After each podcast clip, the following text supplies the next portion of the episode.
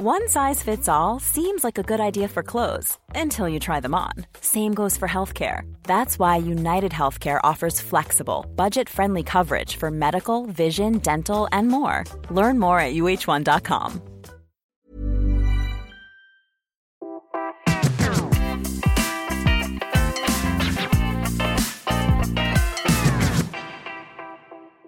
Bonjour à toutes et à tous, bienvenue sur Curieux pour ce nouveau podcast consacré au parcours de jeunes chercheuses.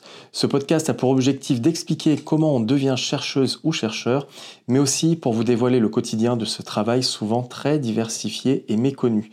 Aujourd'hui, pour ce nouveau numéro, nous accueillons Mariam Diaye. Bonjour Mariam Diam. Bonjour. Nous allons voir tout au long de cet entretien comment vous êtes devenue chercheuse, mais aussi vos thématiques actuelles de recherche. Mais tout d'abord, Marianne Diam, qui êtes-vous?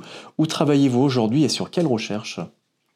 Alors, je suis euh, sociologue au CNRS, donc, et je suis rattachée euh, au laboratoire Les Afriques dans le monde à Sciences Po Bordeaux.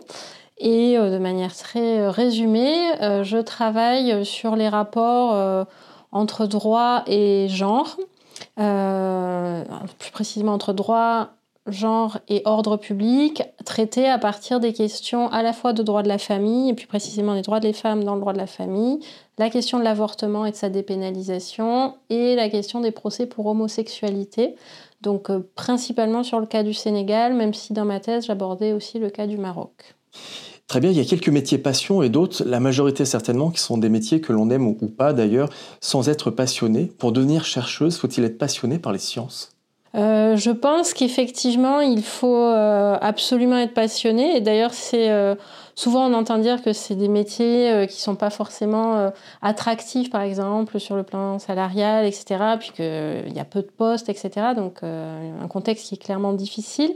mais quand on a la chance, voilà, d'accéder à un poste, c'est de pouvoir faire ce qu'on aime en fait, se lever le matin euh, avec un métier qu'on aime et venir au boulot, euh, voilà. Euh, donc c'est quelque chose d'extrêmement précieux et qui pour moi était fondamental voilà, dans ce que, ce que j'allais faire.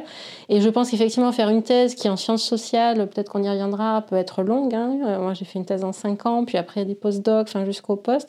Si on n'a pas une solide passion pour ce qu'on fait, je pense que c'est pas effectivement possible. Alors vous nous avez dit que vous étiez donc aujourd'hui sociologue.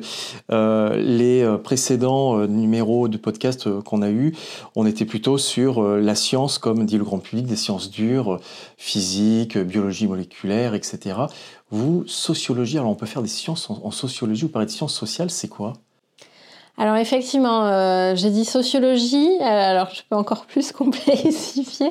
moi j'ai fait en fait à la base des études en sciences politiques, ma thèse est en sciences politiques. Euh, et j'ai été euh, ensuite recrutée au CNRS, qui est divisé en sections disciplinaires. Euh, donc vous avez la section 40 qui est la section de la science politique pour schématiser et la section 36 qui est sociologie et sciences du droit.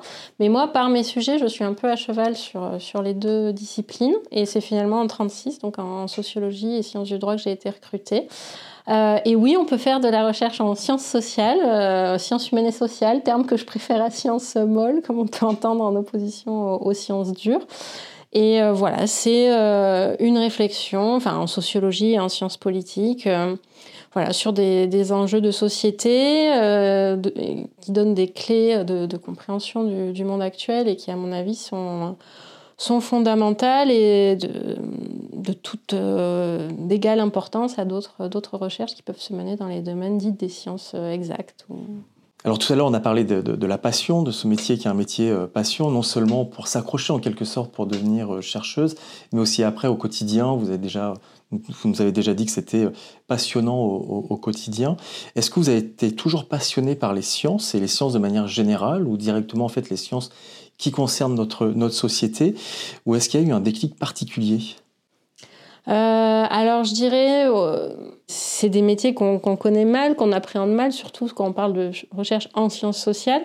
Et c'est des métiers que je ne connaissais pas, tout simplement, quand j'étais plus jeune, euh, au lycée, etc. Si on m'avait dit tu deviendras chercheuse, voilà, ça m'aurait pas parlé beaucoup, parce que je n'aurais pas su dire à 18 ans à quoi ça correspondait. Moi, ce qui m'intéressait beaucoup, j'avais un vrai goût, je dirais, pour l'histoire au lycée. Euh, j'avais envie de découvrir euh, la science politique. Euh, je me disais que j'aimerais bien devenir journaliste ou magistrate. Voilà, c'était un peu les, choses qui, m'intéressaient. Bon, finalement, j'ai gardé le côté enquête du journalisme. Je travaille sur le droit. Bon, il y a quand même des choses qui, qui sont revenues, mais ça s'est fait plutôt chemin faisant. Voilà, il y avait cet intérêt histoire, sciences politiques. Euh, bon, j'ai fait d'abord une prépa littéraire, mais j'ai ensuite intégré Sciences Po Bordeaux.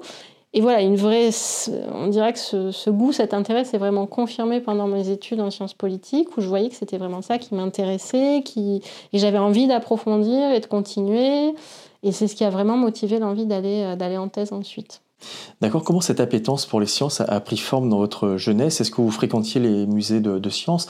Alors là aussi, pour nos auditrices et nos auditeurs, les musées de sciences ne sont pas que sur la bio ou, la physique, c'est aussi sur les, sciences sociales, quelques expos sur les sciences sociales, ou bien des ateliers scientifiques des, lycées. Comment cette appétence a, pris forme pour vous? Euh, Non, je dirais pas des lycées. Moi, j'ai fait mon lycée euh, au Sénégal. Euh, à Dakar, j'étais au, lycée français de Dakar.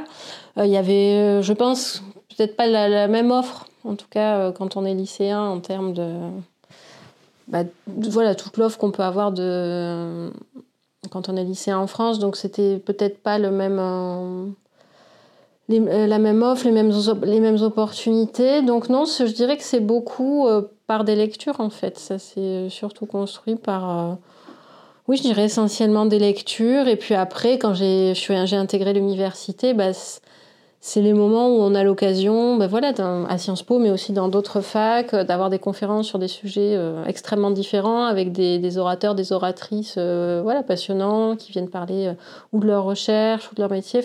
Et voilà, c'est ce qui m'a permis un peu d'écouter, de découvrir plein de choses dans des domaines assez différents. Et c'est là, par des conférences et, les enseignants qu'on peut découvrir ce pan en fait de, de, la recherche qui est celle de la sociologie.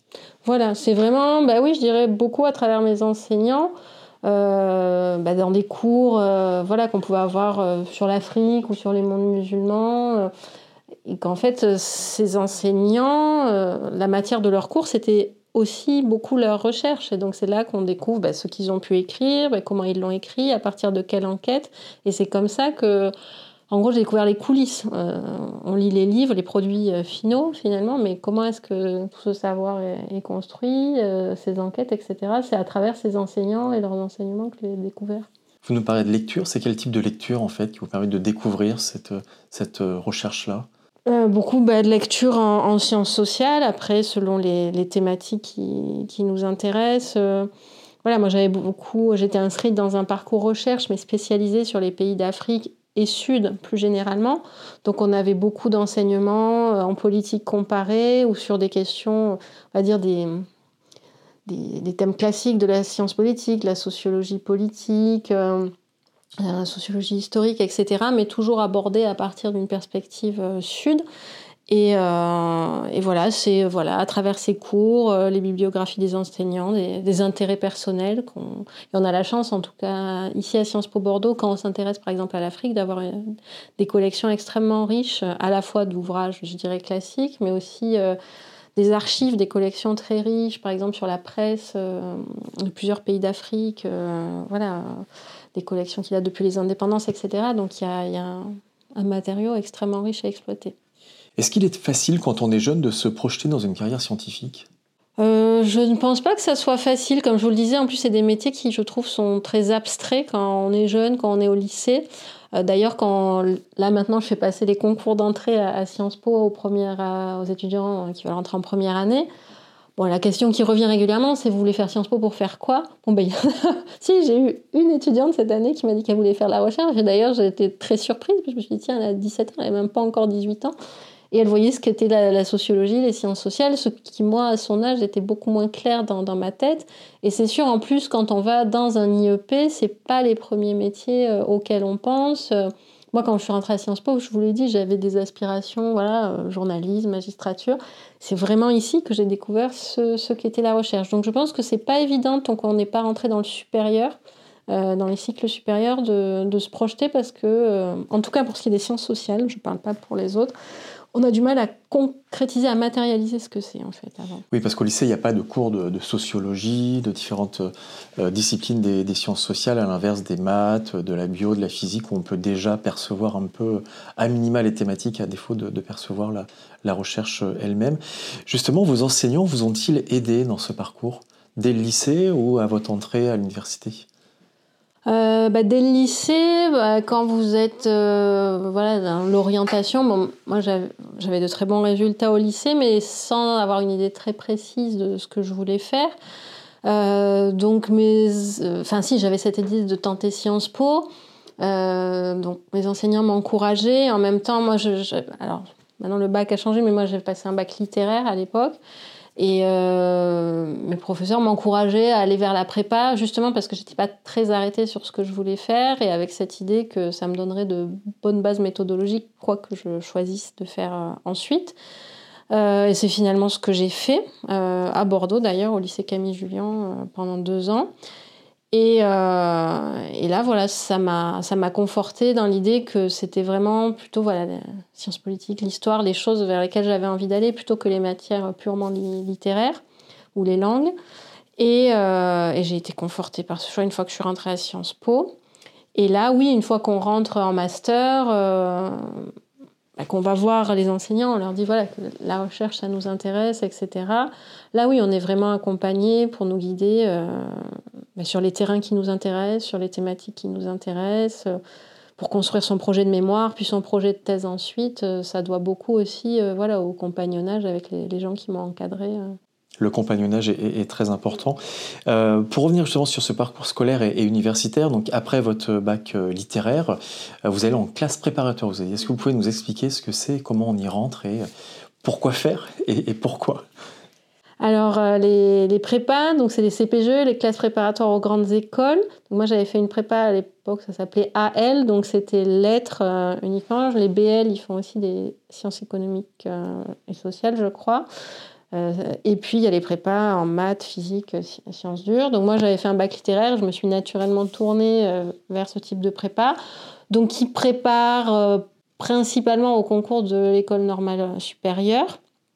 mais donc, on passe tous à la fin des deux années de prépa mais qui offre justement un bagage très solide en termes de formation méthodologique qui permet en fait de passer tout un tas d'autres concours, notamment les concours des instituts d'études politiques, euh, ce choix que moi j'avais fait et qui était ma cible hein, principalement. Euh, comme d'autres choisissent de ne pas intégrer de grandes écoles et se tournent vers un parcours universitaire euh, dans les disciplines liées à ce qu'on a fait en prépa. et ça permettait, enfin moi, après j'étais pas dans une prépa un peu comme on peut entendre certaines à Paris des choses très très dures, très fermées. Enfin moi je, je garde un souvenir d'enseignants extrêmement bienveillants de camarades de promo qui sont toujours des amis aujourd'hui. Donc j'ai pas été dans une prépa dont on, peut avoir l'image, voilà, on casse de l'étudiant pour le, faire avancer. pour autant, la, Camille Julien est une très très bonne. Prépa. Voilà, mais c'est une excellente prépa, mais pas dans cet esprit où on a l'impression que pour y arriver il faut souffrir. Enfin je dis pas, oui, on souffre parce qu'on travaille énormément et que les résultats, bah, c'est pas ce qu'on avait au lycée très concrètement, mais dans un esprit qui pour moi était vraiment un esprit d'éveil intellectuel avec des gens bienveillants euh, dont je garde un très bon souvenir parce que ça a été très formateur en termes de méthodologie. Et effectivement, ça ouvre beaucoup de portes et ça permet à quelque part plutôt à 20 ans qu'à 18 ans de, de faire un choix d'orientation peut-être un peu plus mature qu'on le ferait juste à la sortie du bac. Dans d'excellentes conditions et des classes qui sont clairement des classes de niveau euh, pour ce qui est des prépas. Ah oui, oui, très, très clairement. Euh, et donc ensuite, après ces deux années de, de classe prépa lettres, vous tentez le concours de Sciences Po. Mhm. Pourquoi se diriger vers Sciences Po à ce, moment-là? Et qu'est-ce que vous allez y faire? Ben parce que en prépa, je, m'étais inscrite, on avait une option qui permettait de... On avait 4 heures de plus le mercredi après-midi pour préparer le concours de Sciences Po. Et où là, on travaillait vraiment sur les, matières de Sciences Po. Euh, on faisait beaucoup d'histoire, on a des langues étrangères, de la culture générale, etc. Et euh, oui, c'est là vraiment où je me suis dit, c'est ces disciplines-là qui m'intéressent. Et j'avais toujours quand même en tête, hein, ça m'est resté assez longtemps, voilà, cette question du journalisme. Et je me suis dit que c'était l'école qui répondait au mieux, en, tout cas au, métier, ou en tout cas oui, aux envies que je, pouvais avoir, plutôt que l'ENS ou une fac en, dans une discipline littéraire dont je me sentais moins, moins proche finalement. Pour autant, dans les instituts d'études politiques, comme Sciences Po Bordeaux, il y a un tronc commun et après il y a différentes filières qui peuvent être même très spécialisées. Vous allez opérer quel type de choix et pourquoi? Alors moi, donc j'ai pas fait toute ma scolarité à Sciences Po, du coup, puisque j'avais commencé par la, prépa. Euh, donc je suis arrivée, en plus au moment où c'était la réforme du passage de 3 ans à 5 ans. Euh, donc c'était encore euh, voilà, en, phase de, finalisation, cette, maquette, cette organisation en 5 ans. Et moi, je, visais, parce qu'il y a plusieurs IEP, donc, et je visais celui de Bordeaux en particulier parce que j'avais repéré donc euh, cet ancrage sur les, pays d'Afrique et sur les pays du Sud, notamment à travers le LAM, qui à l'époque s'appelait le CEAN, le Centre d'études d'Afrique noire, qui est devenu les Afriques dans le monde ensuite.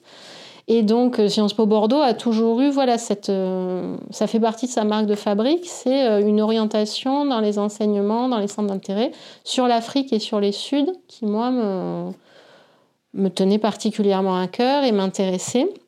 Et donc je suis allée vers un parcours de master euh, sud, euh, mais qui était plutôt à vocation professionnelle. Alors j'aime pas trop le distinguo entre master professionnalisant et master recherche, puisque je considère que la recherche est professionnalisante, mais en tout cas c'est le distinguo qui est fait. Et j'étais allée sur un master sud euh, pro, donc avec l'idée voilà, je me fermais pas la porte du journalisme, mais euh, voilà, j'avais ce, goût euh, pour l'international, pour euh, peut-être les métiers dans les ONG, les organisations internationales.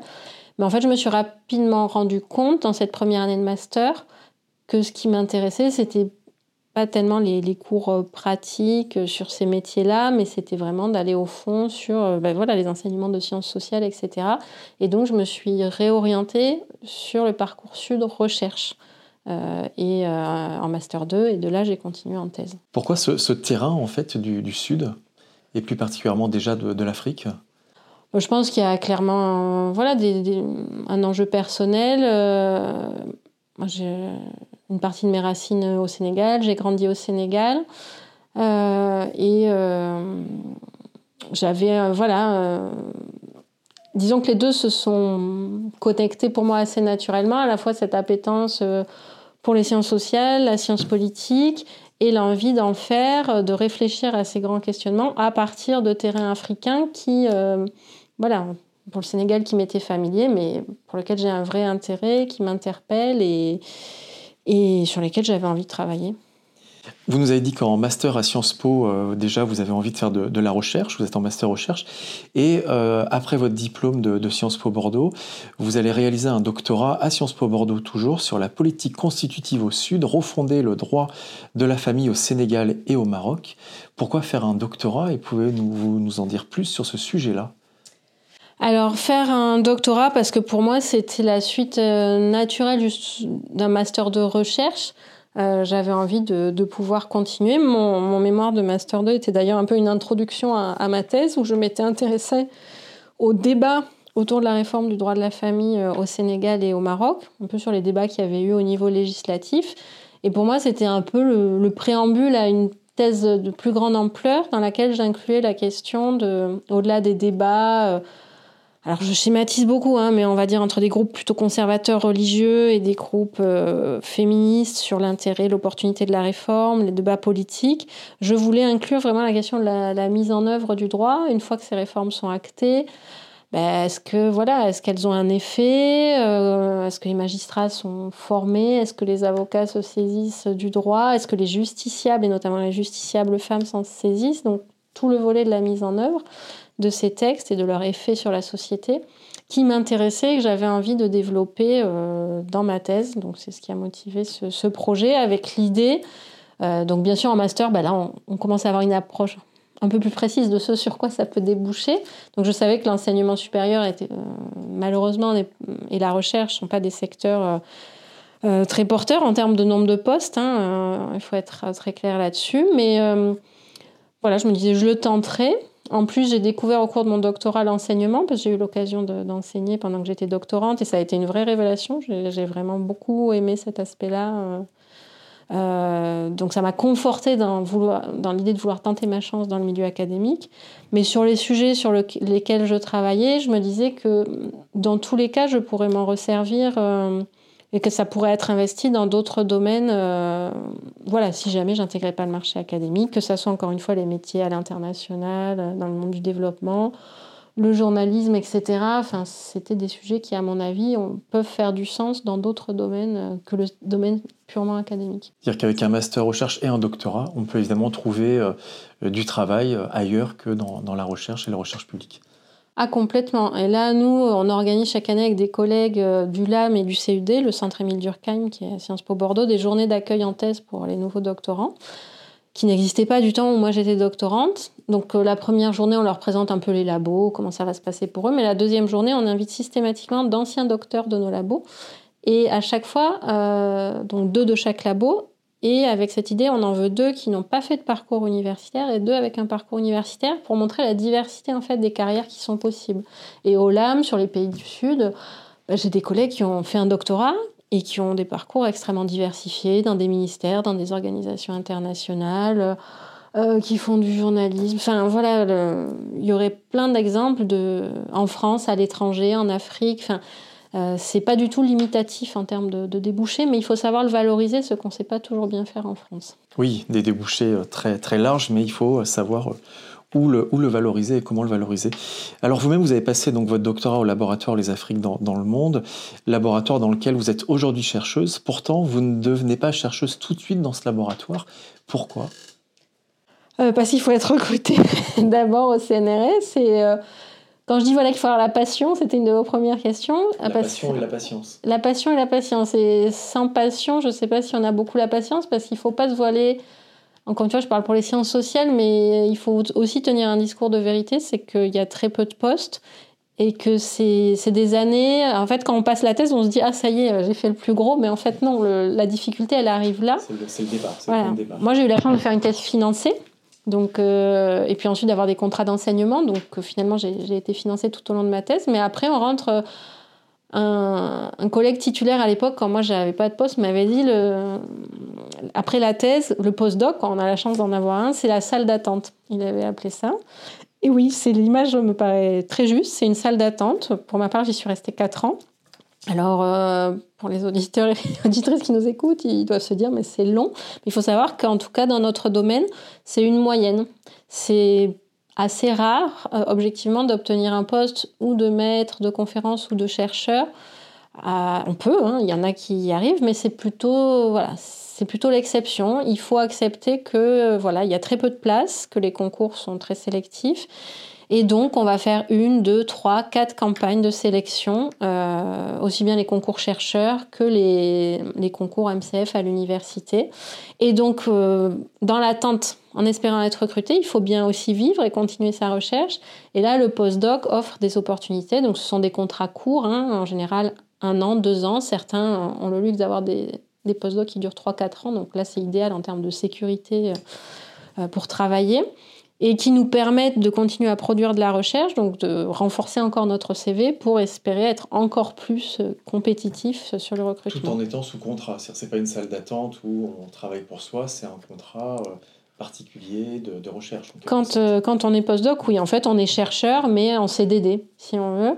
Euh, après, tout le monde n'a pas de postdoc parce que, comme je vous le dis, le milieu est devenu tellement compliqué que même les postdocs, c'est devenu extrêmement compétitif. Moi, j'ai obtenu deux postdocs, c'était en 2013 et 2014, donc il y a 10 ans.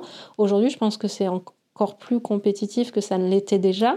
Donc il y en a qui vivent, qui ont la chance de pouvoir vivre cette salle d'attente avec des post-docs, euh, d'autres avec des vacations. Mais là, c'est pas pareil. Enfin, les vacations d'enseignement, c'est compliqué. Les contrats de vacations, on est souvent payé à la fin de l'année.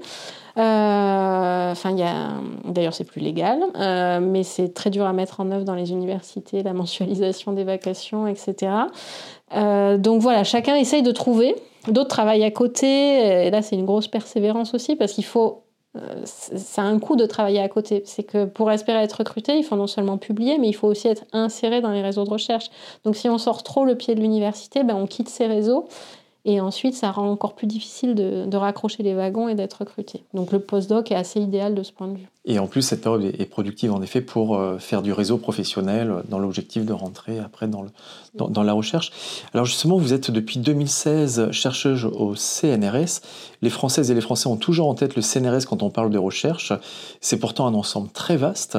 Vous-même, vous êtes donc aujourd'hui dans un laboratoire nommé les Afriques dans le monde. Quel est ce laboratoire par rapport à, cette nébuleuse au sens positif du terme qu'est le, CNRS et sur quel sujet travaillez-vous? Alors, euh, les Afriques dans le monde, c'est un laboratoire donc, euh, de sciences sociales.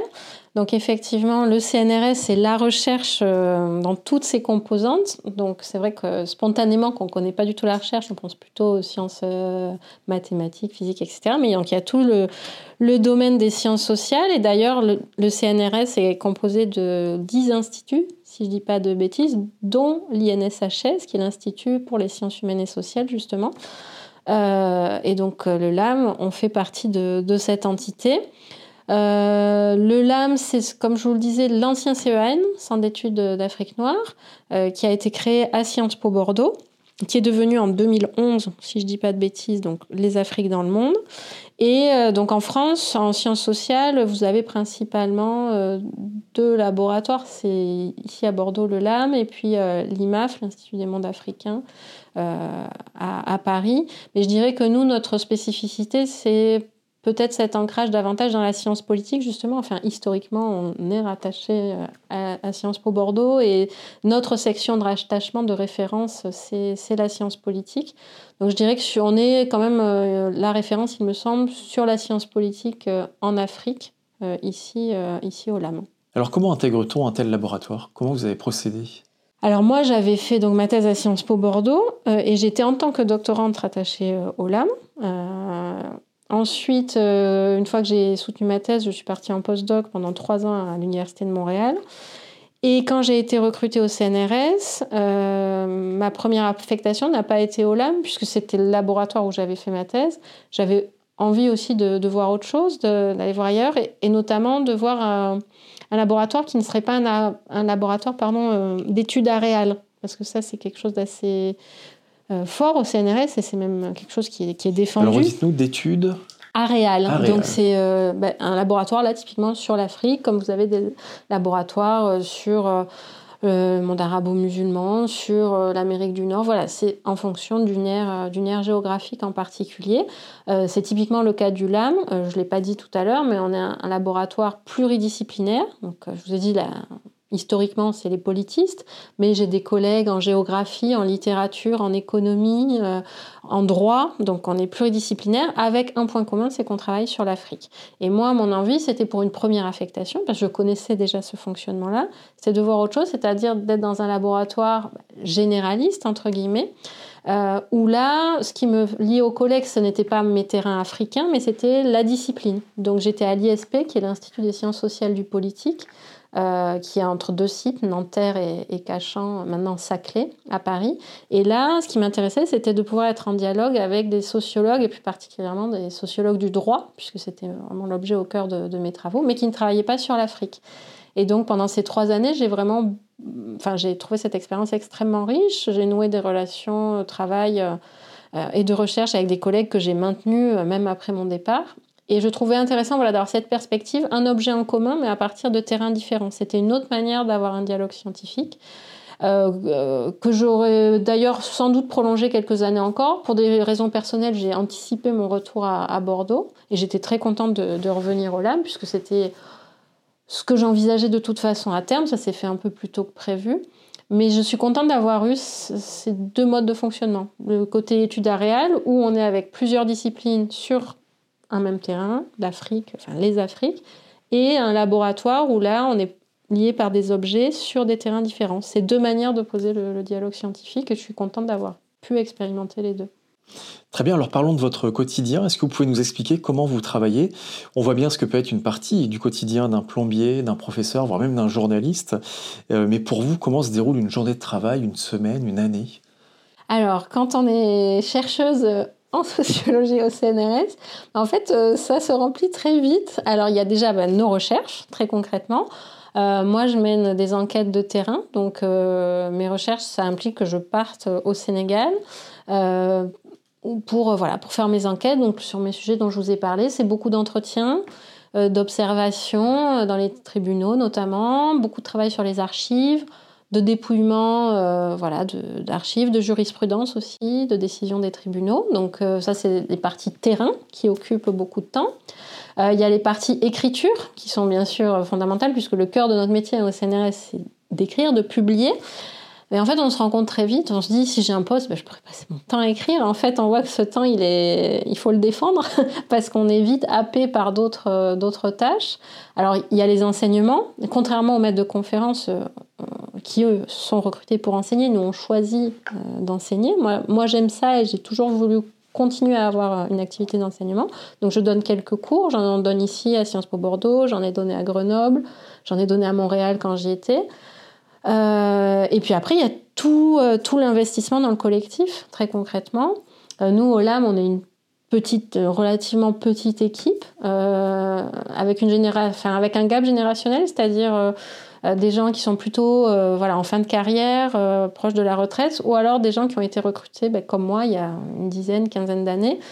Et qui n'ont pas encore voilà, forcément leur HDR, donc c'est l'habilitation à diriger des recherches, donc ils ne peuvent pas encore encadrer des thèses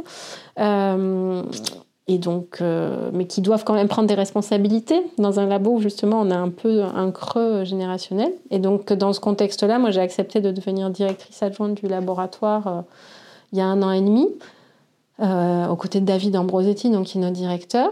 Et c'est clairement une tâche. Alors c'est intéressant parce qu'on découvre une toute autre facette du métier de la recherche aussi, qui est de l'administration de la recherche, mais qui est aussi extrêmement chronophage.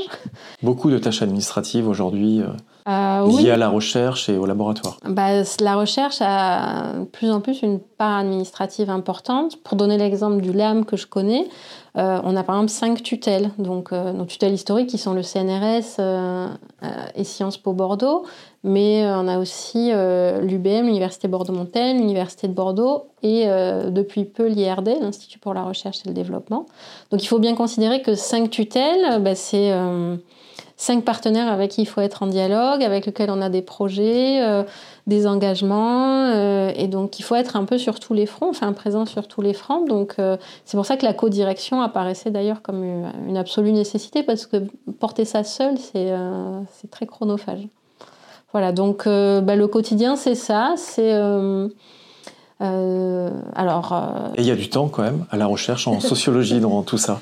Ben, on essaye de le sanctuariser, mais c'est pas simple. Par exemple, ben, les, terrains, finalement, on s'en rend pas compte quand on est en thèse, mais c'est la période où on en fait le plus. Parce que ben, pour faire sa thèse, il faut faire son terrain, et donc c'est là qu'on a le, temps est consacré à, ça. Mais une fois qu'on est en poste, eh ben, c'est plus compliqué parce qu'on a d'autres tâches, j'en ai évoqué quelques-unes ici. Et puis voilà, il se trouve par ailleurs, moi je, suis maman, j'ai deux, deux, enfants euh, très jeunes et je ne peux pas partir au Sénégal pendant X semaines. Euh, voilà, il y a des contraintes aussi d'ordre familial, personnel qui font que euh, on doit s'adapter et vraiment sanctuariser, préserver ce temps parce qu'encore une fois, on est au départ chercheur, chercheuse et c'est le, le cœur de métier, c'est ça, mais c'est pas si évident de, pouvoir y consacrer la, plus grande partie de son temps. Très bien, merci beaucoup euh, Mariam Day pour euh, cet entretien et, euh, d'avoir pu nous présenter l'ensemble de votre parcours jusqu'à aujourd'hui, chercheuse au LAM à Sciences Po Bordeaux et CNRS. Merci beaucoup à vous. Ben, merci à vous.